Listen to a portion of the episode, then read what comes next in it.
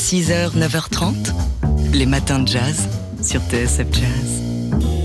Et lundi 1er juin, bah, c'est le lancement de notre festival Studio Grand Boulevard Festival. Je dis notre, oui, celui de TSF Jazz qu'on a concocté pour vous avec amour.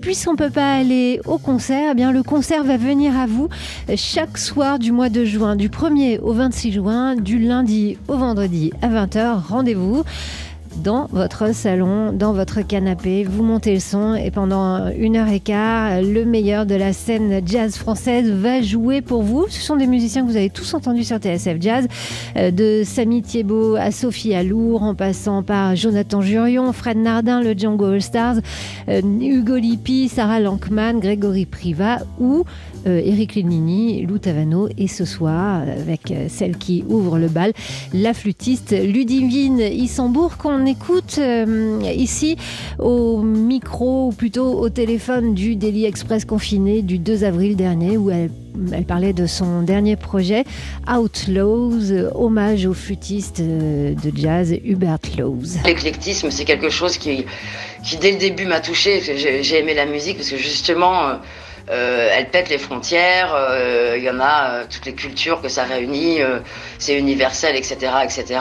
Et très rapidement, je trouve que toutes les musiques peuvent s'enrichir les unes des autres. Donc, rien de nouveau. Hein, faut, faut, faut, faut, faut péter les frontières. Aujourd'hui, en France, il y a encore le souci de, du musicien classique, le musicien de jazz, le musicien de variété. Aux États-Unis, ça fait quand même bien, bien, bien longtemps que euh, ça n'existe plus. Voilà, Ludivine Issambourg sans frontières et ce soir dans votre salon à partir de 20h sur TSF Jazz, dans votre radio, votre application, votre ordinateur, enfin où vous voudrez, et aussi sur nos réseaux sociaux, notamment sur notre page Facebook, pour voir les images en plus d'entendre le son. Mais au fait, à quoi elles ressemblent les musiques de Ludivine Issambourg 6h, 9h30, les matins de jazz. Laure Alberne, Mathieu Baudou. Il y a 48 ans, Miles Davis entrait en studio pour la première session de l'album On the Corner qui devait sortir en octobre 72.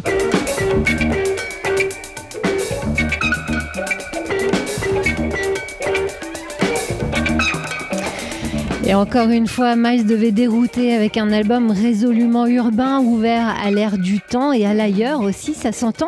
Alors d'abord, il y a cette pochette dessinée par l'arti- l'artiste californien Corky McCoy avec coiffure afro et patte def, ambiance euh, 70 à souhait.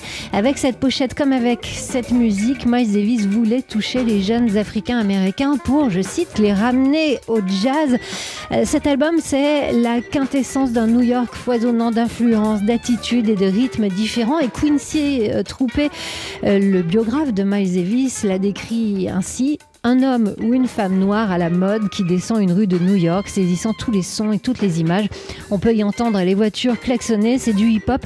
Avant le hip-hop, pour enregistrer cet album euh, collectif, euh, Davis a fait appel à des gens aussi divers et aussi branchés à l'époque que le guitariste John McLaughlin, les pianistes et organistes Herbie Hancock et Chick Corea, Benny Maupin est à la clarinette basse et euh, Jack DeJohnette ou Billy Hart encore à la, à la batterie parmi d'autres. L'album est produit par Théo Macero et enregistré euh, dans euh, le studio Columbia à New York, enregistré donc pour la première des trois sessions le 1er juin 1972. 6h, 9h30, les matins de jazz sur TSF Jazz.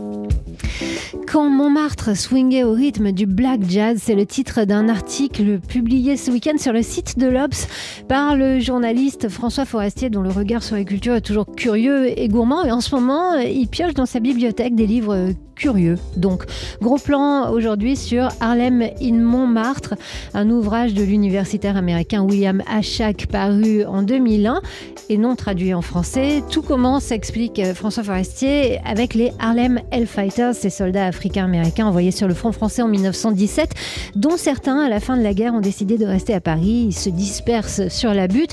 Le black jazz vient rythmer la France. Joséphine Baker trémousse sa ceinture de banane. Sidney Bechet souffle dans sa clarinette.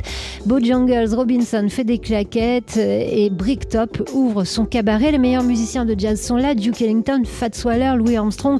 Le noir et la couleur à la mode. Le jazz déboule à la coupole et noie les conversations au bœuf sur le toit. Au café de Paris, chez Maxims, au Florida, au Casino de Paris, au Perroquet, le tumulte noir prend le pouvoir. Et bah, la réaction euh, lente à naître vient cependant, nous explique François Forestier, avec la Ligue contre les jazz bands euh, qui s'est constituée avec l'intention de balayer cette culture négroïde. Le Ku Klux Klan a dépêché un envoyé pour fonder à Paris une branche française, euh, branche heureusement interdite par le gouvernement français. Et bientôt, le jazz, cette musique de dégénérés, sera interdit en France par les nazis. Comme le rappelle William A. Schack, seuls les Azous ont résisté sur ce front-là. Allez lire l'article donc sur le site de l'Obs de François Forestier.